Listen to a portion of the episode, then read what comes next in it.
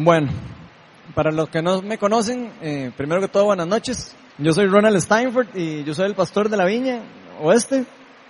Y hoy me gustaría empezar eh, rápidamente con una pregunta.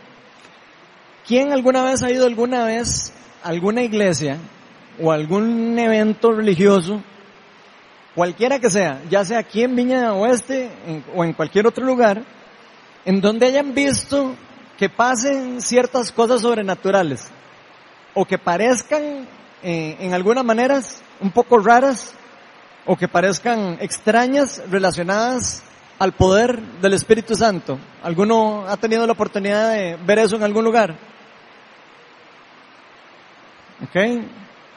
Tal vez alguno de ustedes, eh, la primera vez que vio eso o se toparon con eso, lo primero que sintieron fue como que se asustaron y dijeron, ah, no, eso se ve demasiado raro, ¿verdad? Y, tal vez hasta salieron huyendo de eso. Que dicha que yo no soy el único, yo pensé que, era, que yo era el único que iba a decir que solo a mí me ha pasado eso. Porque vieran que yo sí experimenté, quiero contarles que yo sí experimenté varios tiempo atrás, mucho tiempo en mi vida, experimenté en varias ocasiones este tipo de cosas, ya sea viéndolas en internet, en donde gente se burlaba de algunos ministerios, en donde parecía que había como manifestación eh, sobrenatural, donde, no sé, públicamente echaban fuera demonios o públicamente de repente alguien se caía al piso o lo empujaban al piso. Eso lo aclaro porque a veces también he visto videos donde algunos los empujan tan duro que yo creo que ni, ni un elefante se hubiera podido quedar de pie, ¿verdad? Entonces, eh, yo creo que todos hemos visto en alguna manera de experiencias de ese tipo. Y de alguna otra manera, estas cosas que yo vi o experimenté en el pasado, raras en cierta manera, algunas veces, les soy sincero, a mí me parecían falsas. Algunas yo las veía y yo, eso parece como falso, eso parece como no genuino. Pero vieras que yo me he dado cuenta que eso también depende mucho de la forma y el fin con el que la persona que está haciendo eso está efectuando eh, lo que está pasando. Entonces, cuando yo vi este tipo de cosas por primera vez, lo primero que vino a mi mente fue un rechazo. Lo primero que yo sentí fue, ¿qué es eso? Dios guarde. Y creo que en cierta forma es normal, obviamente, que alguien se sienta que eh, alguien que se sienta que nunca ha experimentado algo así o que no lo haya visto, y específicamente si siente que no es genuino, de sienta cierta duda o cierto temor, o cierta repulsión cuando ve pasar algo que no entiende o algo que le parece raro o algo que nunca en su vida ha experimentado. O también cuando le toca ver un abuso de, de cómo algunas personas mal usan o mal utilizan los dones espirituales. Al menos en mi caso personal, esto me pasó a mí cuando yo no, yo no conocía mucho acerca de los dones espirituales, no conocía qué eran los dones espirituales, no conocía cómo funcionaban, para qué Dios nos daba dones espirituales, para qué nos da ese tipo de regalos, que pareciera a primera vista como hasta raros o extraños. Lo que sí les puedo decir es que por mi ignorancia en este tema y sumado a estas malas experiencias que pasé en estos lugares que les comenté, de alguna u otra manera yo siento que afectaron mi forma de pensar y afectaron también mi forma en cómo yo veía las cosas de Dios.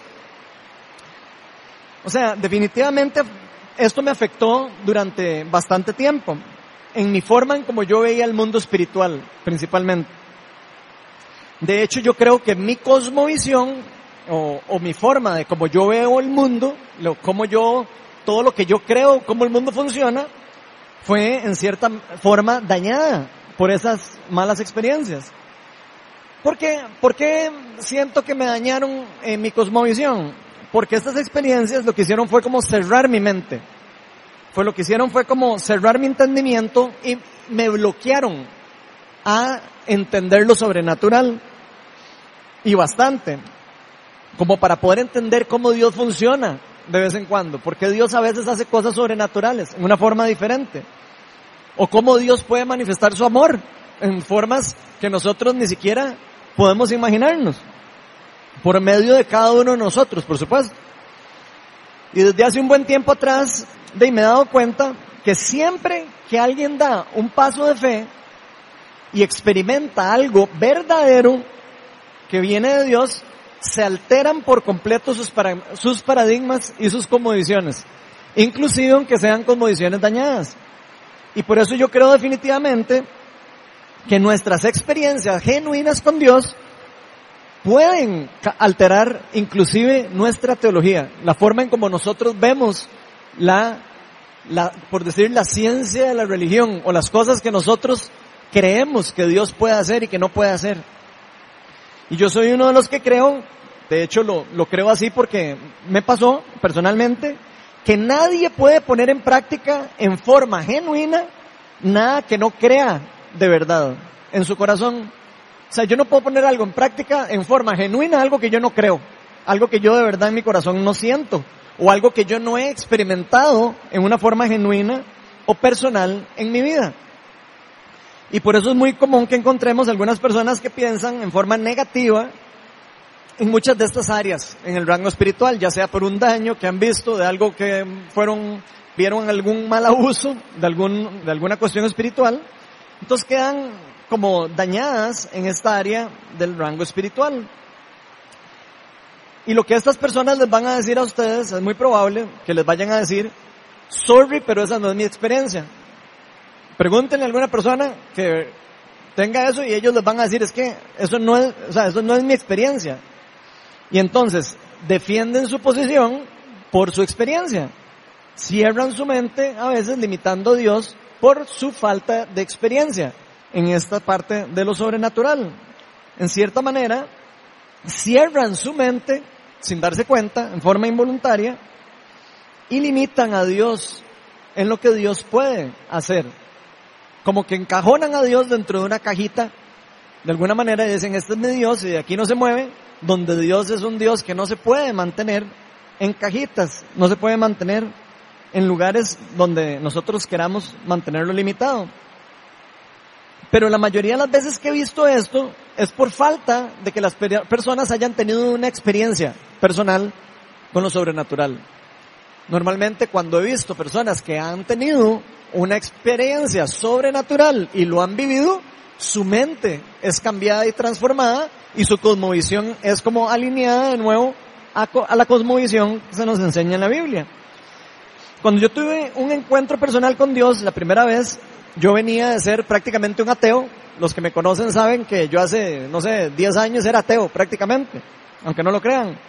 Pero cuando empecé a buscar a Dios de corazón, yo quería conocer al Dios de la Biblia yo quería conocer al Dios verdadero, al Dios vivo. Y yo por eso, y por eso siempre que yo oro, todavía al día de hoy, siempre oro de que yo quiero conocerlo a Él por quien realmente es Él, con un corazón genuino. Yo quiero conocerlo a Él no por lo que las apariencias parezcan, yo quiero conocerlo a Él por realmente quién es Él. Yo quiero experimentar su amor. Yo quiero experimentar y conocerlo a Él en la profundidad, como realmente es Él y por quien realmente es Él. Yo quiero experimentarlo en una forma genuina, en una forma natural, sin exageraciones y sin falsedades. ¿A quién no le gustaría conocer a un Dios así? A todos. Y vieran que yo siento que esto precisamente es lo que Dios me ha permitido en los últimos años a mí experimentar. Y quiero decirles una cosa, ese es el anhelo que hay en mi corazón de que esta comunidad pueda experimentar, que pueda experimentar una, una relación genuina, sin falsedades, una experiencia personal y real con Dios que no tenga hipocresía y que no tenga ninguna falsedad de atrás.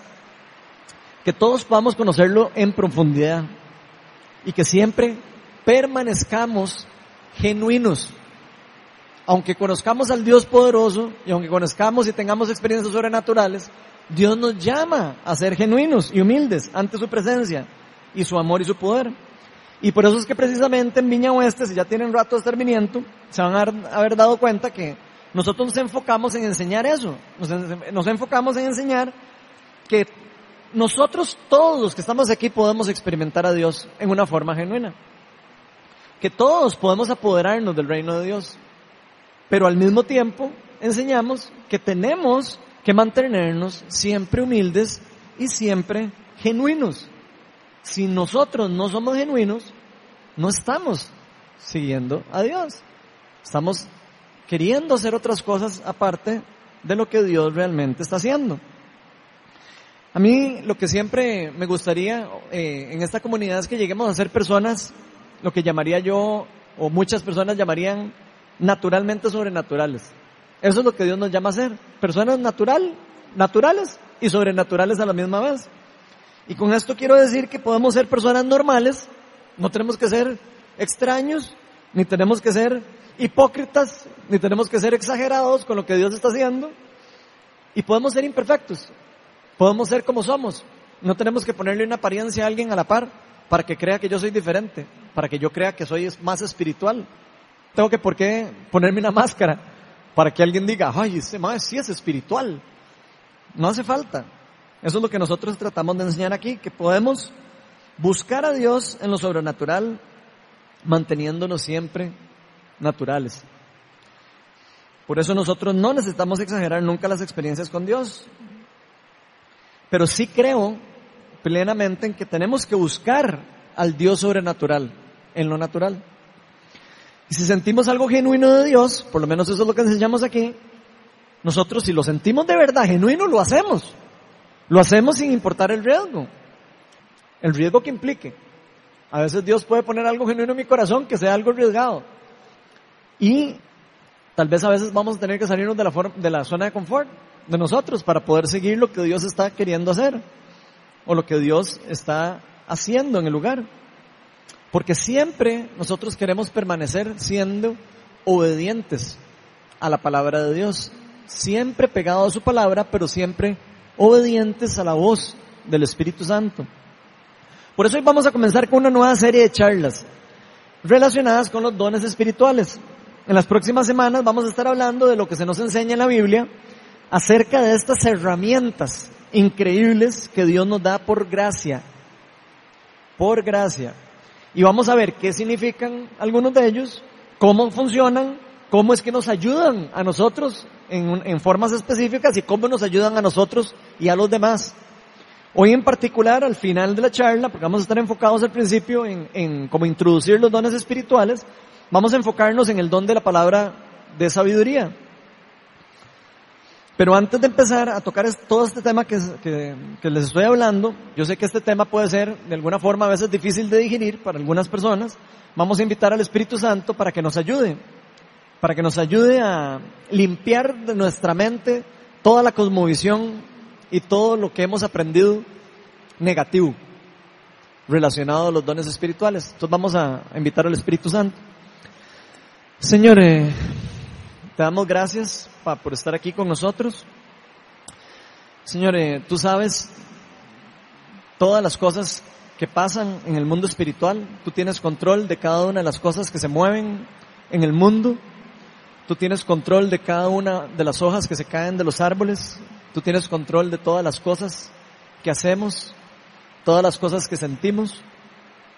yo te pido que hoy rompas paradigmas y que todo daño espiritual que alguien haya recibido hoy de alguna mala enseñanza, de algún abuso que haya experimentado en su pasado respecto a los dones espirituales, te pido para que los rompas hoy, Señor, y que la verdad y el poder de tu amor descienda sobre cada uno de los que estamos aquí, Señor. Te pido que nos llenes con el poder de tu Espíritu Santo, que nos llenes con tu gracia y nos des sabiduría hoy, Señor. Todo esto te lo pedimos en el nombre de Jesús. Amén. Bueno, para los que trajeron Biblia, vamos a estar en Primera de Corintios en el capítulo 12, entonces pueden irlo sacando y para los que no trajeron, vamos a Pueden sacar el celular también o pueden verlo en pantalla. Vamos a estar en Corintios 12 del 1 al 11. Y dice así, en cuanto a los dones espirituales, hermanos, quiero, quiero que entiendan bien este asunto. Vean cómo empieza Pablo. Ustedes saben que cuando eran paganos se dejaban arrastrar hacia los ídolos mudos. Por eso les advierto que nadie que esté hablando por el Espíritu de Dios puede maldecir a Jesús. Ni nadie puede decir Jesús es el Señor si no es por el Espíritu Santo. Ahora bien, hay diversos dones, pero un mismo espíritu. Hay diversas maneras de servir, pero un mismo Señor. Hay diversas funciones, pero es un mismo Dios el que hace todas las cosas en todos. A cada uno se le da una manifestación especial del Espíritu, para el bien de los demás. Para el bien de los demás. Para el bien de los demás.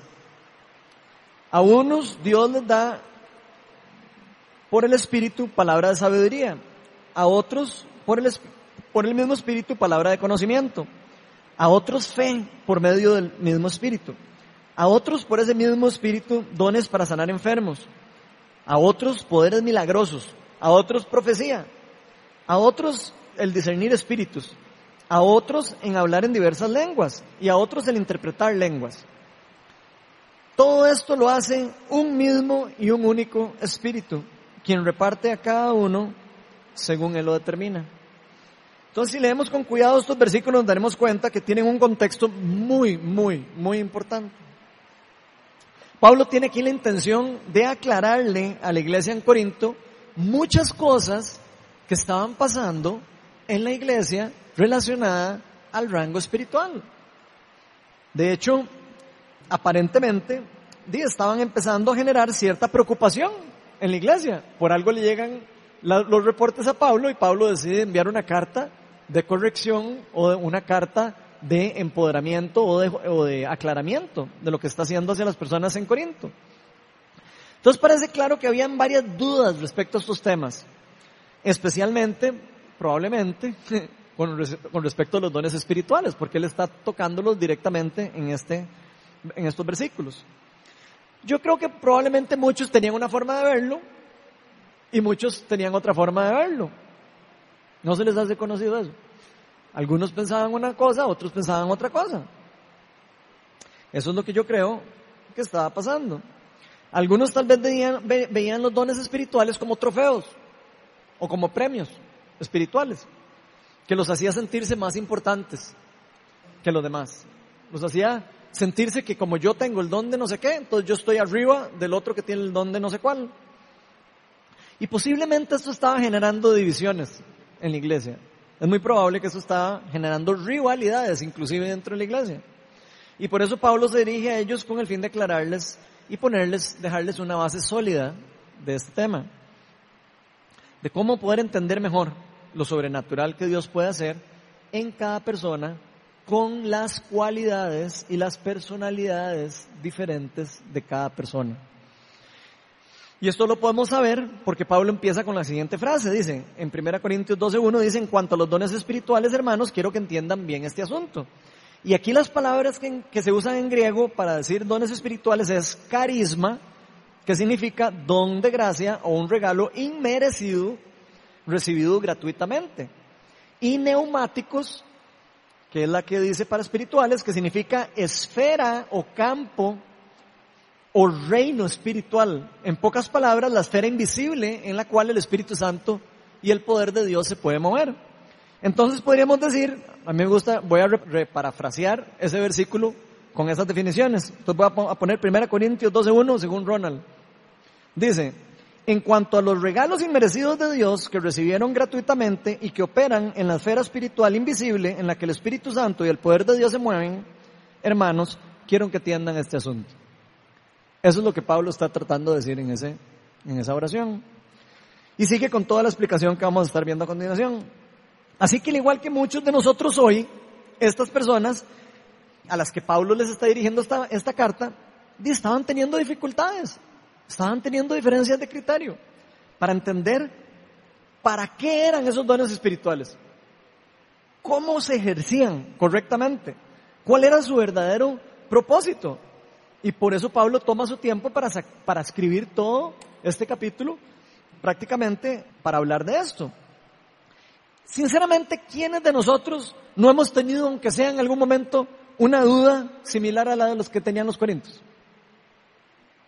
Todos hemos tenido en algún momento una duda relacionada con esto. Tal vez a veces decimos, ¿será cierto lo que está haciendo Dios? ¿Será, será cierto eso? muchas dudas se mueven en este campo para nosotros. Así que esta carta no fue escrita solo para los corintios, fue escrito para nosotros hoy también. Porque recordemos que Dios es el mismo ayer, Dios y siempre y por los siglos, y su palabra permanece para siempre. Amén. Entonces seguimos leyendo luego de que se nos advierte, porque aquí Pablo nos está advirtiendo que tenemos que entender esto, algunas cosas importantes respecto a este tema, que por cierto, no todos necesariamente las entendemos. Tenemos que ser humildes. Cuando nosotros no entendemos algo, tenemos que ser humildes para dejarnos enseñar, para dejarnos aprender, para que alguien me enseñe, para que alguien me ayude a entenderlas. Se nos dice algo clave en el versículo, en los versículos del 2 al 4. Dice lo siguiente, ustedes saben que cuando eran paganos, o sea, cuando ustedes no seguían a Dios, cuando ustedes no creían en Dios, cuando andaban por el mundo ahí dispersos sin creer en Dios, se dejaban arrastrar por los ídolos mudos. Y aquí la palabra que usa en griego es eidolon, que significa dioses falsos. Cuando dice ídolos, la palabra en griego es dioses falsos. Y áfonos, cuando está refiriéndose a mudos, sin voz, sin habla o tonto. Eso significa. Entonces por eso les advierto que nadie que esté hablando por el Espíritu de Dios puede maldecir a Jesús. Ni nadie puede decir Jesús es el Señor, el Señor, sino por el Espíritu Santo. Ahora bien, hay diversos dones, pero un mismo Espíritu. O sea, cuando nosotros no conocíamos al Dios vivo, nos dice Pablo, que nosotros nos dejábamos llevar y arrastrar por lo que otros dioses falsos nos decían.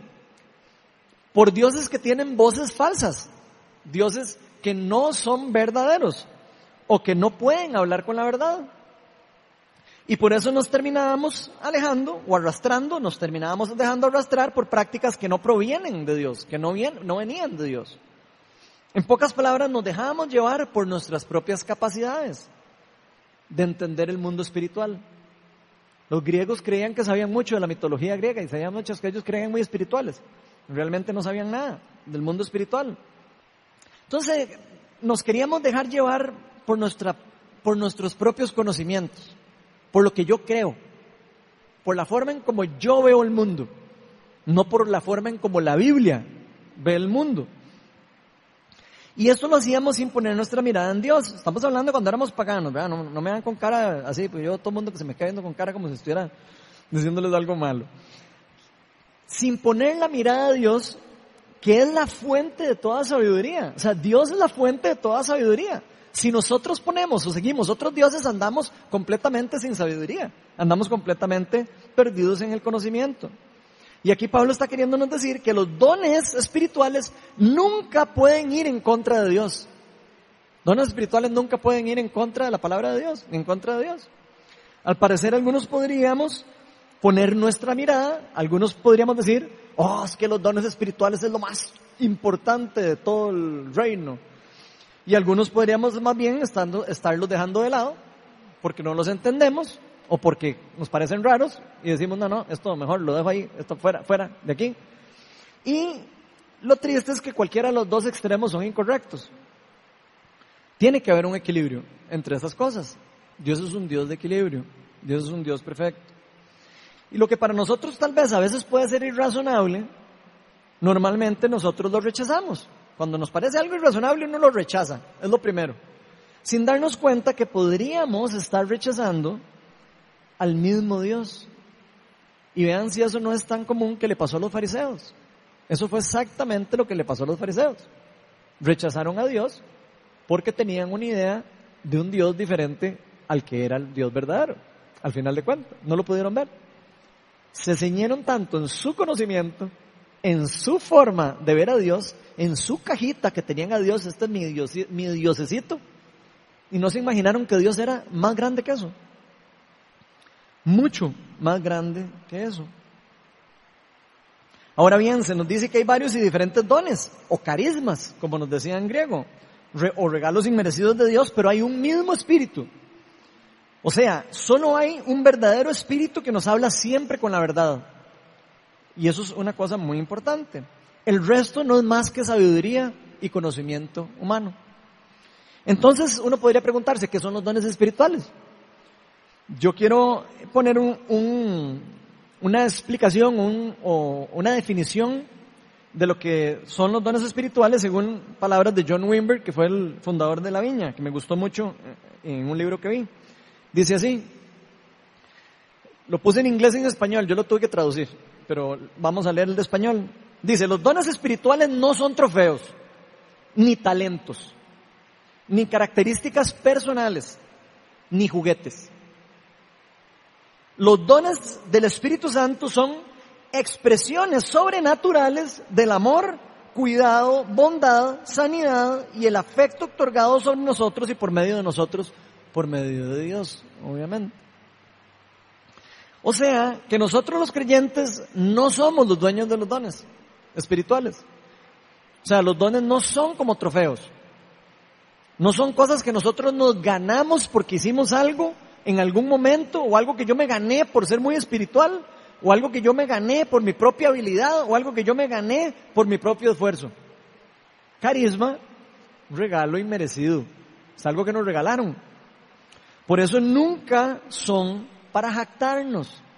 Los dones espirituales no son nunca para jactarnos, sino para ponerlos a disposición de los demás. ¿Para qué? Para edificarlos. Entonces más bien son regalos que recibimos por gracia directamente de Dios y para utilizarlos en ocasiones especiales, escogidas en particular por Dios, por supuesto. Si Dios quiere que de repente se suelte el don de sabiduría aquí, se va a soltar. No porque nosotros lo queramos, sino porque Dios quiere que se derrame en ese momento específico. Veamos lo que nos sigue diciendo en el versículo 5. Hay diversas maneras de servir, pero hay un mismo Señor. Hay diversas funciones, pero un mismo Dios que hace todas las cosas. Entonces, todos nosotros somos diferentes y tenemos diferentes maneras de llevar a cabo nuestras funciones, ¿cierto? ¿Quién hace todo igual? Nadie, ¿cierto? Todo mundo hace, lleva a cabo su función según sea su llamado. Y aunque, aunque hayan algunas o diversas funciones, en cada uno de los regalos que Dios nos da, es Dios mismo el que hace todas las cosas a través de nosotros. Y esto es muy importante de digerir si realmente queremos entender a profundidad qué es y cómo funcionan realmente los dones espirituales a través de nosotros. Es como si nosotros nos asociáramos con Dios. Es una asociación que pasa, temporal, con Dios, para ser utilizados por Él. ¿Con el fin de qué? De transmitir algo que Él quiere dar, decir o hacer a través nuestro y dárselo a otra persona. Prácticamente eso es lo que es un don. En este pasaje que estamos leyendo, Pablo nos está aclarando para qué son estos regalos de Dios, cómo los recibimos cómo deberíamos de administrarlos y cómo es que deberíamos de ponerlos en práctica en nuestra vida. Y estas preguntas vamos a irlas contestando conforme vayamos avanzando en las próximas semanas cuando vayamos estudiando los diferentes dones. Vamos a ir estudiando los dones, por lo menos que están en esta, en esta lista. Después 1 Corintios 12, 7 dice, a cada uno se le da una manifestación especial del Espíritu para el bien de los demás. Y aquí yo quiero que repitamos todos por un momento esto. Vamos a ponerlo ahí. Esto me gustaría que, todo el mundo lo diga la misma vez, porfa, porque esto es demasiado importante. Las manifestaciones del Espíritu Santo tienen como fin el bien de los demás. Esto significa que prácticamente, con, con excepción de un don, por ejemplo, de orar en lenguas, que a veces uno puede estar orando en lenguas en silencio, todos los demás dones son para el bien de los demás. El único que puedo usar para yo mismo es si yo estuviera orando en lenguas en mi cuarto solo. Los demás todos son para darle algo a los demás, no para darle algo a mí. O para darle algo al cuerpo de Cristo en general, donde yo puedo estar incluido, por supuesto. Siempre los dones espirituales glorifican a Dios y edifican a los demás.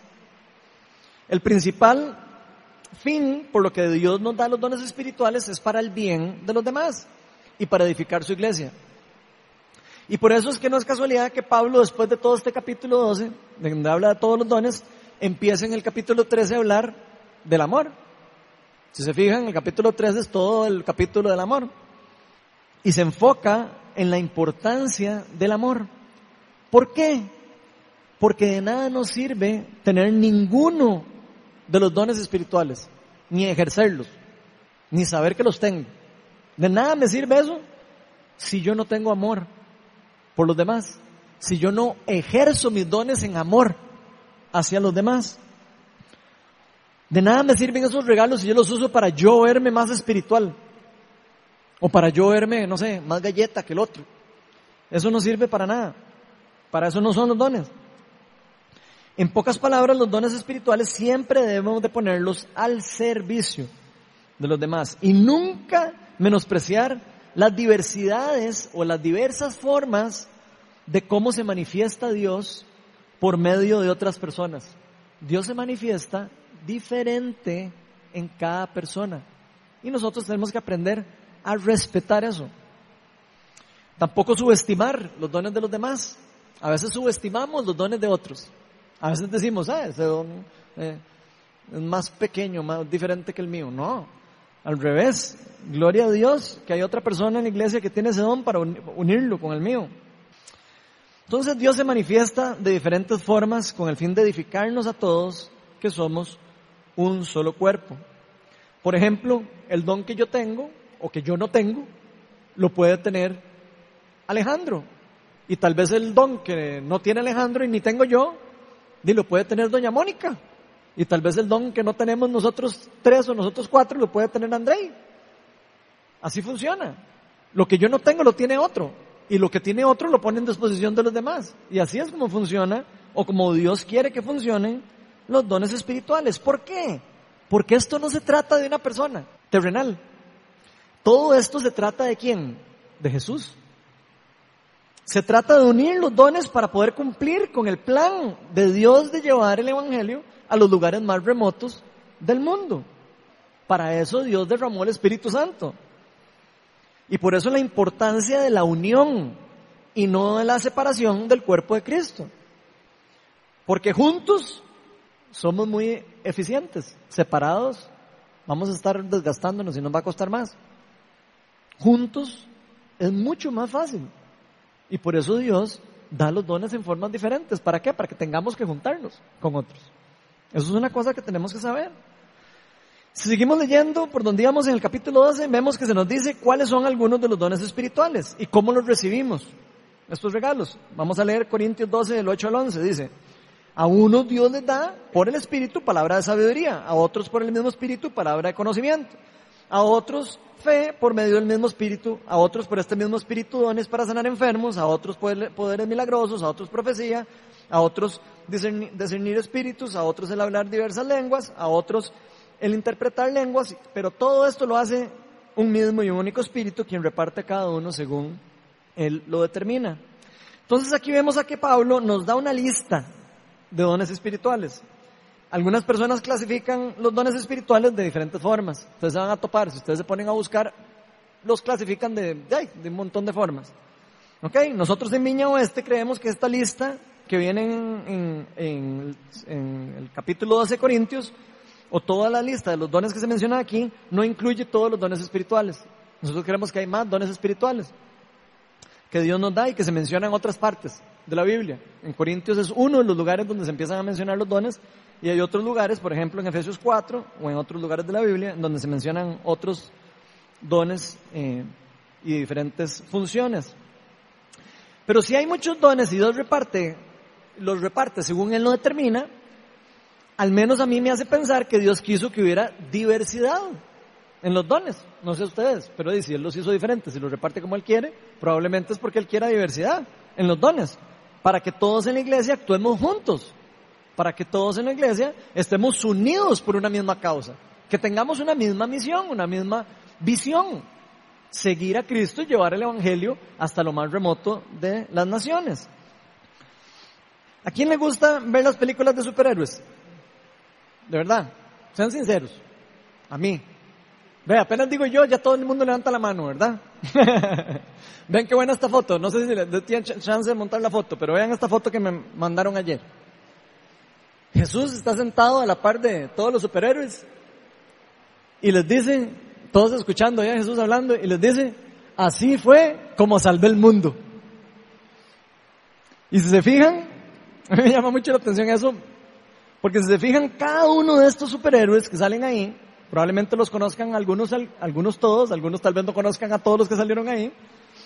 Todos, cada uno de estos superhéroes tiene una habilidad especial. Y cada uno de ellos por sí solos son super eficientes combatiendo el mal. Por lo menos en las, en, en las series, en los cómics. Y eso lo podemos ver en las películas de cada uno de los superhéroes. Ustedes han visto que ahora sacan la película de Batman, y después sacan la película de Superman, y después sacan la película del otro. Y, vemos cómo ellos, en forma independiente, tienen son súper eficientes combatiendo el mal. Pero ¿qué pasa cuando se juntan todos los superhéroes? Apuesto que ya están esperando la película de la Liga de la Justicia. todos haciendo así, sí, sí. Ok, ¿qué pasa cuando se juntan todos los superhéroes? Es ahí es donde realmente hay una diversidad de habilidades, en este caso, porque en este caso son habilidades las que tienen los superhéroes. Y lo mismo pasa con nosotros. Solo que los cristianos casi siempre andamos más con la identidad de Clark Kent que con la de Superman. Eso es lo que, lo que pasa con los cristianos. Andamos con nuestros anteojitos, tenemos el traje abajo y todo listo, pero lo andamos, pasamos ahí por desapercibidos, por todo lado. O sea, nos escondemos de nuestra verdadera identidad y autoridad que se nos fue dada por Dios. Inclusive cuando el mal está actuando alrededor de nosotros. A veces mejor, me quedo como Clark Kent. Y esto es algo que todos como iglesia deberíamos de cambiar. Por eso durante estas semanas vamos a explorar al menos los dones que están mencionados en esta lista, porque son un montón, pero vamos a, eh, a enfocarnos en estos nueve, que yo creo que son más sencillos de entenderlos si los clasificamos según su función. Entonces por eso, y solo para el efecto de estudio, nosotros vamos a clasificarlos de la siguiente manera. Voy a pedirles que los pongan ahí arriba. Los dones de revelación, o lo que algunas personas llaman los dones de la mente de Dios, que son tres. El don de palabra de sabiduría, que es el que vamos a ver hoy, el don de palabra conocimiento, el don de discernimiento de espíritus. Después la segunda categoría va a ser los dones de poder o los dones eh, de la mano de Dios, donde la mano de Dios tiene que efectuar con poder algo. Y el, primero es el don de la fe, el segundo es el don de sanidad y el tercero el don de milagros y prodigios. Y la tercera categoría que vamos a ponerle es los dones de inspiración o los dones de la voz de Dios. Y vamos a meter ahí el don de profecía, el don de hablar en lenguas y el don de interpretación de lenguas. Entonces, ¿cómo recibimos estos dones espirituales? Yo sé que todos están así. Yo quiero, yo quiero uno. Ojalá los dones espirituales se reciben por impartición. Impartición, porque alguien nos los da, porque Dios nos los da. Según lo podemos ver en la Biblia, hay algunas formas en cómo podemos recibirlos. Voy a mencionarles tres formas en cómo vienen en la Biblia que se pueden recibir. La primera es en forma soberana. O sea, Dios moviéndose y dándolos en un momento específico sobrenaturalmente a un grupo de personas. Por ejemplo, eso se puede ver en el día de Pentecostés en Hechos 2, del 1 al 4. No lo vamos a poner en las pantallas porque no lo tenemos. La otra forma que vemos en la Biblia es por imposición de manos. Por ejemplo, les voy a dar un ejemplo. El caso de Moisés a Josué, cuando impone manos sobre él y pasa dones sobre él, en Deuteronomio 34, 9, por si lo quieren apuntar. O el caso de Ananías con Pablo en el Nuevo Testamento, en Hechos 19, 17, entre otros. Y el la tercera forma es por traspaso de roles o responsabilidad de una persona a otra. Eso lo podemos ver, por ejemplo, en el caso de Elías Eliseo, en Primera de Reyes 19, del 15 al 16. O sea, todos los dones siempre se nos son dados, siempre son impartidos por Dios, por medio de una persona que Dios usa o por Dios mismo, pero siempre por Dios. Normalmente los dones se desarrollan en un ambiente en donde las personas toman ciertos riesgos. Y aquí es donde yo quiero enfatizar esto, sin importar que puedan fallar o fracasar. ¿Por qué? Porque la gente le da miedo ejercer los dones espirituales porque cree que la gente va a decir, ay, qué raro este mae. Y entonces le tienen más miedo a la gente que al mismo Dios, que le está dando una orden a uno de hacer algo. Entonces, eh, normalmente se mueven o se desarrollan en ambientes donde la gente toma ciertos riesgos y da un paso de fe. Ok, escuché algo de Dios, voy a dar un paso de fe y voy a creerle a Dios. Por eso los dones espirituales, al igual que los dones naturales, se aprenden a usar y se desarrollan. ¿Cómo se desarrollan?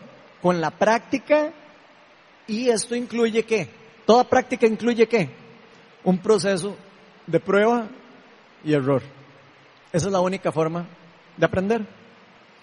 Durante las próximas celebraciones vamos a estar profundizando en cada uno de estos dones que mencionamos ya en una forma más profunda, pero hoy, quiero primero, hoy quería primero dar un poco como unas bases generales y globales de los dones espirituales.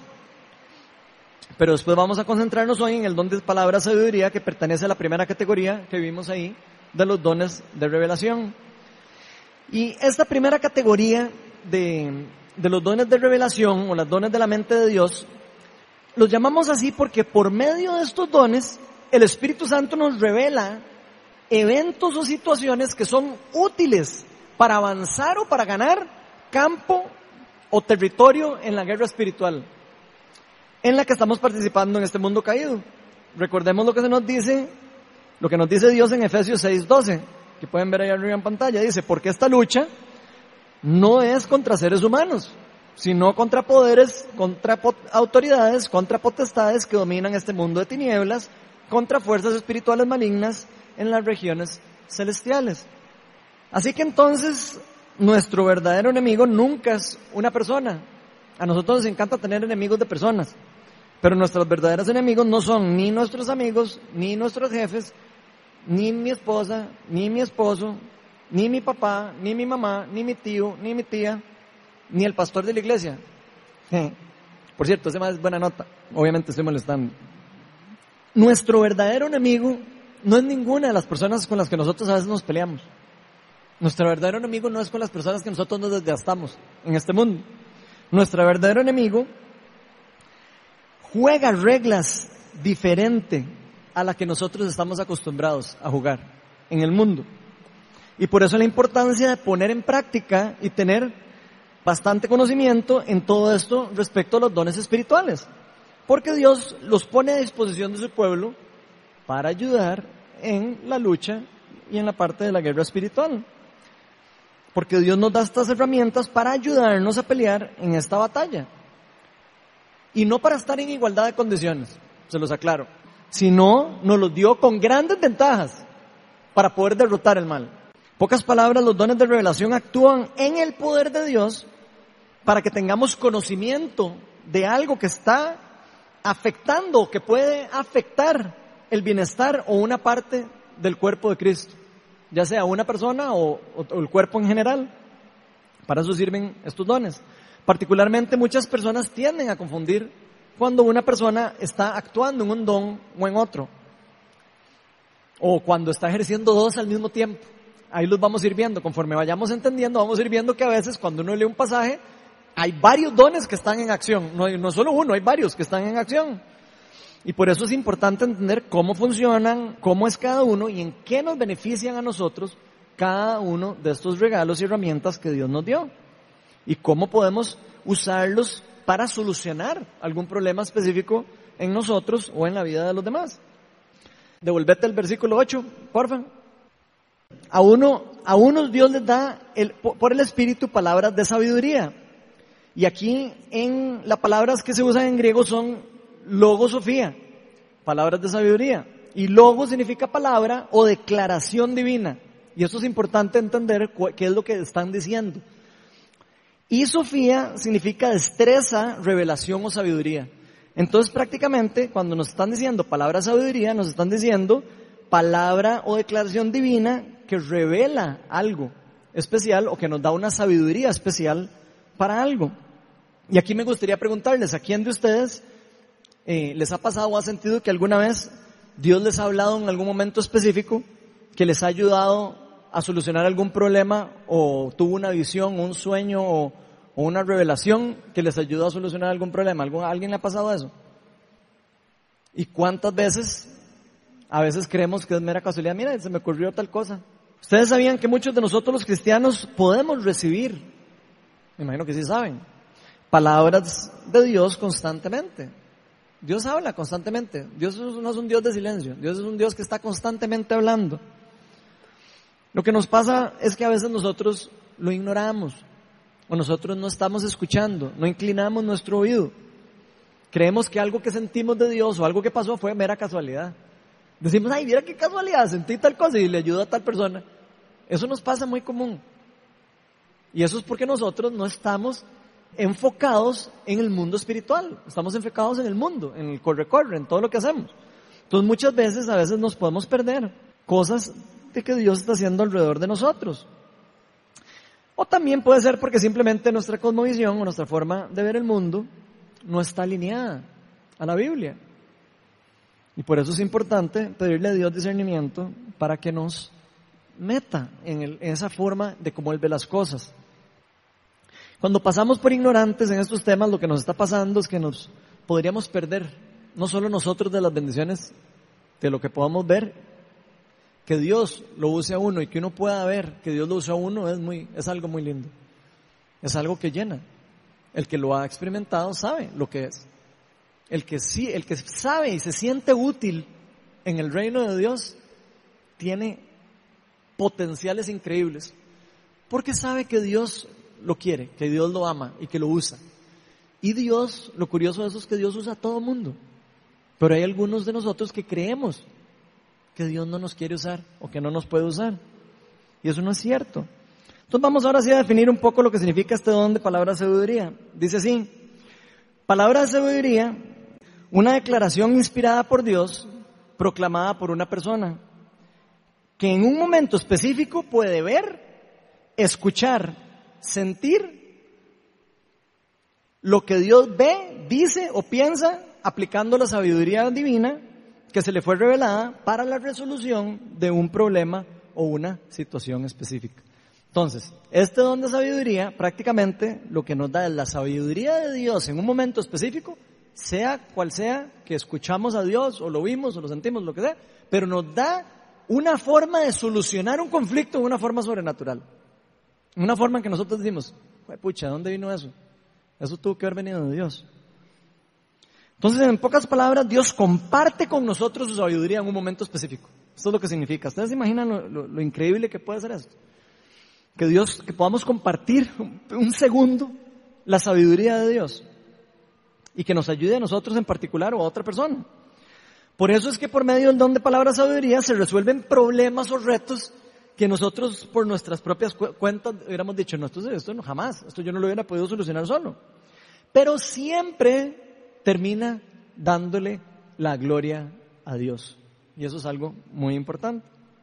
¿Qué les parece si vemos rápidamente algunos ejemplos bíblicos en donde podemos ver este, este don en acción? ¿Les gustaría? Porque ya hemos estado como viendo mucha teoría, ya se me están durmiendo. Entonces vamos a ver algunos ejemplos bíblicos en donde se vean estos dones en funcionamiento. Pero obviamente por la limitación de tiempo vamos a ver algunos pocos, por supuesto, en la Biblia hay muchos ejemplos de esto, en el Antiguo Testamento y en el Nuevo Testamento. Entonces, si a alguno le interesa después saber más de los que voy a mencionar, porque voy a mencionar solo como tres, porque no me va a dar tiempo, me avisan y yo les puedo decir en otros lugares donde pueden eh, ver ese don en acción. Y lo pueden estudiar ustedes tranquilos en la casa. El primer ejemplo que me gustaría ver es uno de los más evidentes que hay en el Antiguo Testamento y que está en el, primer libro, en el primer libro de Reyes, en el capítulo 3. Y este es uno de los casos que probablemente todo el mundo conoce. ¿Por qué? Porque es una historia famosa. Y es la historia del rey Salomón. Al rey Salomón resulta que le pide a Dios, Dios le dice, le voy a conceder a usted lo que usted quiera. ¿Qué quiere? Le Señor, yo lo que quiero es sabiduría. Y le concedió eso. Entonces, Salomón ejercía el don de sabiduría. Porque lo recibió de Dios. Pero vean esto que pasa este día que le pasó, lo que le pasó a Salomón. Dice así en 1 Reyes 3 del 16 al 28, dice. Tiempo después, dos prostitutas fueron a presentarse ante el rey. Una de ellas le dijo, Su Majestad, esta mujer y yo vivimos en la misma casa. Mientras ella estaba allí conmigo, yo di a luz. Y a los tres días ella dio a luz también. También ella dio a luz. No había en la casa nadie, más que nosotras dos. Pues bien, una noche esta mujer se acostó encima de su hijo y se murió, y su niño murió. Pero ella se levantó a medianoche mientras yo dormía y, y, y tomando a mi hijo, lo acostó junto a ella y puso a su hijo muerto a mi lado. Cuando amaneció me levanté, cuando, cuando amaneció me levanté para amamantar a mi hijo y me di cuenta que el que, que estaba muerto. Pero al aclarear el día, lo observé bien y pude ver que no era el hijo con el que yo había dado a luz. No es cierto, exclamó la otra mujer. Ese niño que está vivo es el mío y el muerto es el tuyo. Mientes, insistió la primera. El niño muerto es el tuyo, el que está vivo es el mío. Y empezaron a ese cuento. Nada más imagínense. Y se pusieron a discutir delante del rey. El rey deliberó. Una dice el niño que está vivo es mío y el muerto es el tuyo. La otra dice no es cierto. El niño muerto es el tuyo y el que está vivo es el mío. Oigan qué enredo de palabras. Entonces ordenó, tráiganme una espada. Cuando se la trajeron, dijo, partan al niño en dos que está vivo y denle la mitad a esta y la mitad a aquella. La verdadera madre, angustiada por su hijo, le dijo al rey, por favor, su majestad, dele a ella el niño que está vivo, pero no lo mate. En cambio, la otra exclamó, ni para mí ni para ti, que lo partan. Entonces el rey ordenó, no lo maten, entréguenlo a la primera, a la primera, el niño que está vivo, pues ella es la madre. Cuando todos los israelitas se enteraron de la sentencia del rey que había pronunciado, se sintieron, sintieron un gran respeto por él, pues vieron que, la, que tenía sabiduría de Dios para ministrar justicia. Entonces vean qué ejemplo más claro. En el Antiguo Testamento, para los que creen que el Espíritu Santo no se movía en el Antiguo Testamento, están totalmente equivocados. Dios usaba el Espíritu Santo en la misma manera, solo que el Espíritu Santo no, no, no estaba dentro de las personas, se reposaba sobre las personas y les daba poderes espirituales temporales. Por eso eh, Eliseo y todas estas personas tenían también dones espirituales, en cierta manera, y bastante poderosos. Entonces, en este, caso, en este caso está claro cómo Dios le dio una palabra de sabiduría a Salomón para solucionar este problema complejo y específico. ¿Cuál fue la palabra de sabiduría aquí, en este caso? Tráiganme al niño, eh, tráiganme una espada y partan al niño en dos. ¿Quién, quién hubiera dicho eso? Nadie. ¿Quién, se le va a ocurrir decir eso? Dice, matamos al chiquito. Para, eh, o sea, por supuesto que no. Esa es la palabra sabiduría que le fue dada a Dios. Dios le dio una revelación de cómo solucionar el problema en una forma rápida y sencilla. Si no, ¿cómo hubieran sabido cuál era la verdadera mamá? Imagínense ustedes. No tenían muestras de ADN como ahora. En esta época tenía que depender de los dones del Espíritu Santo para poder saber eh, eso. Entonces esto es algo que vino de la, sabiduría, de Dios para aclarar cuál era la verdadera de la mamá del niño ya que la verdadera mamá jamás dejaría que maten a su hijo, por supuesto. También hay otros, hay varios casos que podemos ver en el Nuevo Testamento, especialmente en el ministerio de Jesús. Vamos a ver algunos del ministerio de Jesús. Ahora, recordemos una cosa. Yo sé que ustedes ahora van a decir, ahora, cuando yo vea estos ejemplos, ustedes van a decir, ah, es que Jesús era Dios. Sí, Jesús era Dios, pero Jesús estaba empoderado en el mismo poder del Espíritu Santo que estamos empoderados nosotros. Entonces eso es muy importante, entenderlo. Jesús ejercía los dones espirituales por medio del mismo espíritu que lo ejercemos nosotros y que tenemos todos los creyentes el día de hoy. Entonces veamos algunos de los muchos casos en donde Jesús ejerció el don de palabra sabiduría. Mateo 22, 15 al 22. Los fariseos siempre andaban tratando de molestar a Jesús. Vean lo que le dicen aquí. Entonces salieron los fariseos y tramaron cómo tenderle a Jesús una trampa con sus mismas palabras. Ellos siempre querían que Jesús se echara al agua o se equivocara en alguna de las palabras. Querían agarrarlo de maje, pero nunca podían. Entonces enviaron algunos de sus discípulos junto con los herodianos, los cuales le dijeron, maestro, ¿ven qué hablada? Maestro, sabemos que eres un hombre íntegro y que enseñas el camino de Dios de acuerdo con la verdad. Ya me los imagino de hipócritas. No te juntas, no, no te dejas influir por nadie porque te fijas, porque no te fijas en las apariencias. Danos tu opinión. ¿Está permitido pagar impuestos al César o no? Y esto probablemente se lo preguntaron a Jesús estando alrededor de todo el tumulto. Donde acuérdense que ahí habían, en esa época estaban en, con tumultos, ¿verdad? Acuérdense que eh, eh, Pilato y todos no querían que hubiera mucho tumulto porque la gente estaba en quejas, específicamente porque los judíos estaban quejando mucho porque los, como los trataban con los impuestos. Entonces vean la pregunta que le tiran a Jesús ahí. Entonces aquí podemos ver la respuesta que da Jesús y viene directamente el Espíritu Santo, porque vean lo que dice. Dice, conociendo sus malas intenciones, Jesús replicó, hipócritas, ¿por qué me tienden trampas? Muéstrame la moneda para el impuesto. Y se le enseñaron, ¿de quién son esta imagen y la inscripción? Les preguntó, ¿del César? Respondieron. Entonces denle al César lo que es del César y a Dios lo que es de Dios. Y al oír esto se quedaron asombrados y lo dejaron y se fueron. Eso es una revelación divina que él recibe. Salir de ese problema, de esa pregunta, y que salga con él. O sea, eso es una revelación increíblemente divina del poder de Dios, directamente revelada a través de él. ¿Cuál es la palabra de sabiduría en este caso? Para que vayamos como entendiendo cuáles son las palabras de sabiduría. Muéstrenme la moneda y qué inscripción tiene y denle a Dios. la, moneda es del César y denle al César lo que es del César. A Dios no le interesa la plata. A Dios lo que le interesa es su corazón. Dios lo que le interesa es, su relación con usted, no su plata. Entonces es increíble ver la sabiduría y cómo esta palabra vino directamente de la revelación del Espíritu Santo. En este caso la pregunta era engañosa y se le hicieron a Jesús para que él tuviera que aceptar ante todos que sí tenían que pagar impuestos. Porque ustedes saben que la palabra de Dios dice que uno tiene que someterse a las autoridades. Pero vean qué increíble como Jesús no contesta ni la uno ni la otra. Nada más sale con esto y los termina a ellos dejando callados. Entonces la respuesta vino de Dios y fue tan sabia que dejó a todos con la boca abierta. Otro ejemplo de los muchos de Jesús fue cuando los fariseos querían apedrar a una mujer adúltera. Lo que hace Jesús evidentemente fue inspirado en forma divina por el poder del Espíritu Santo también. Esto lo vemos en Juan 8, del 3 al 9. Vean lo que dice. Los maestros de la ley y los fariseos llevaron entonces a una mujer sorprendida en adulterio y poniéndola en medio del grupo le dijeron a Jesús, Maestro, a esta mujer se le ha sorprendido en el acto mismo de adulterio. Y la ley de Moisés nos ordenó apedrear a tales mujeres. ¿Tú qué dices? Ellos sabían que Jesús era una persona compasiva. Y vean la pregunta que le tiran. La ley dice que hay que matarlo. ¿Usted qué opina? Con esta pregunta obviamente le estaba entendiendo una trampa. Dice, continúa el versículo 6, para, para tener de qué acusarlo. Ellos querían que Jesús dijera, no, no, no la maten. O, quería, querían que fueran en contra de la ley para poder decir, ah, este es un falso profeta, este no es el Mesías, eh, y echarse toda una hablada, ¿verdad? Entonces vean qué increíble lo que Jesús le contesta.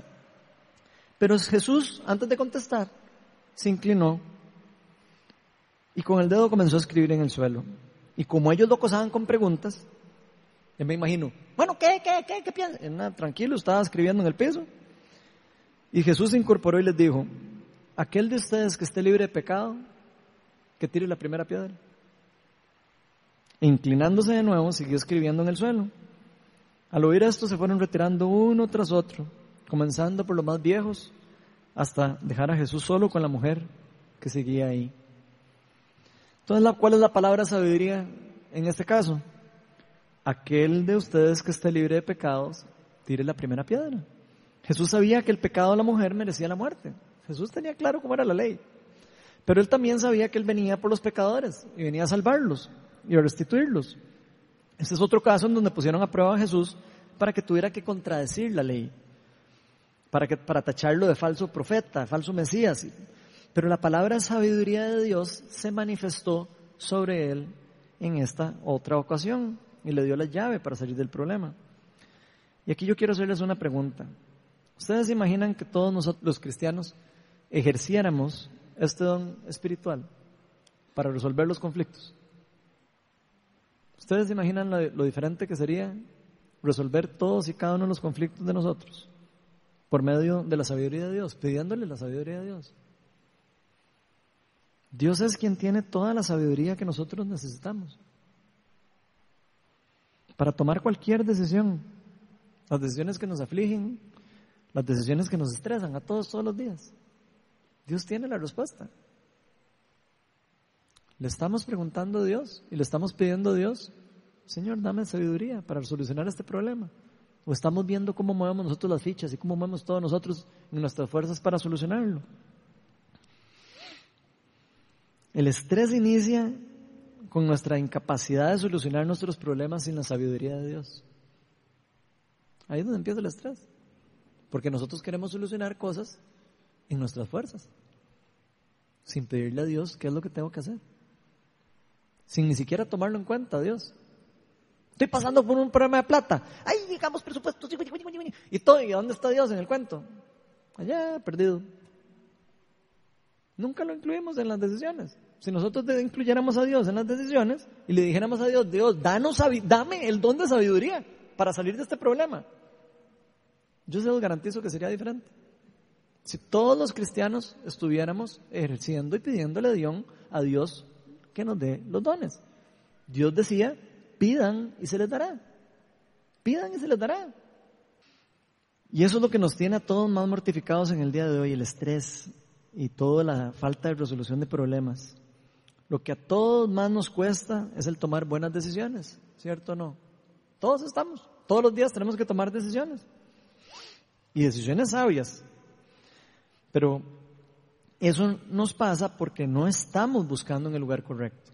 No estamos buscando en el lugar correcto, estamos tratando de solucionarlo con nuestras propias fuerzas, nuestra propia inteligencia, nuestras propias capacidades, nuestros propios conocimientos, nuestras propias habilidades.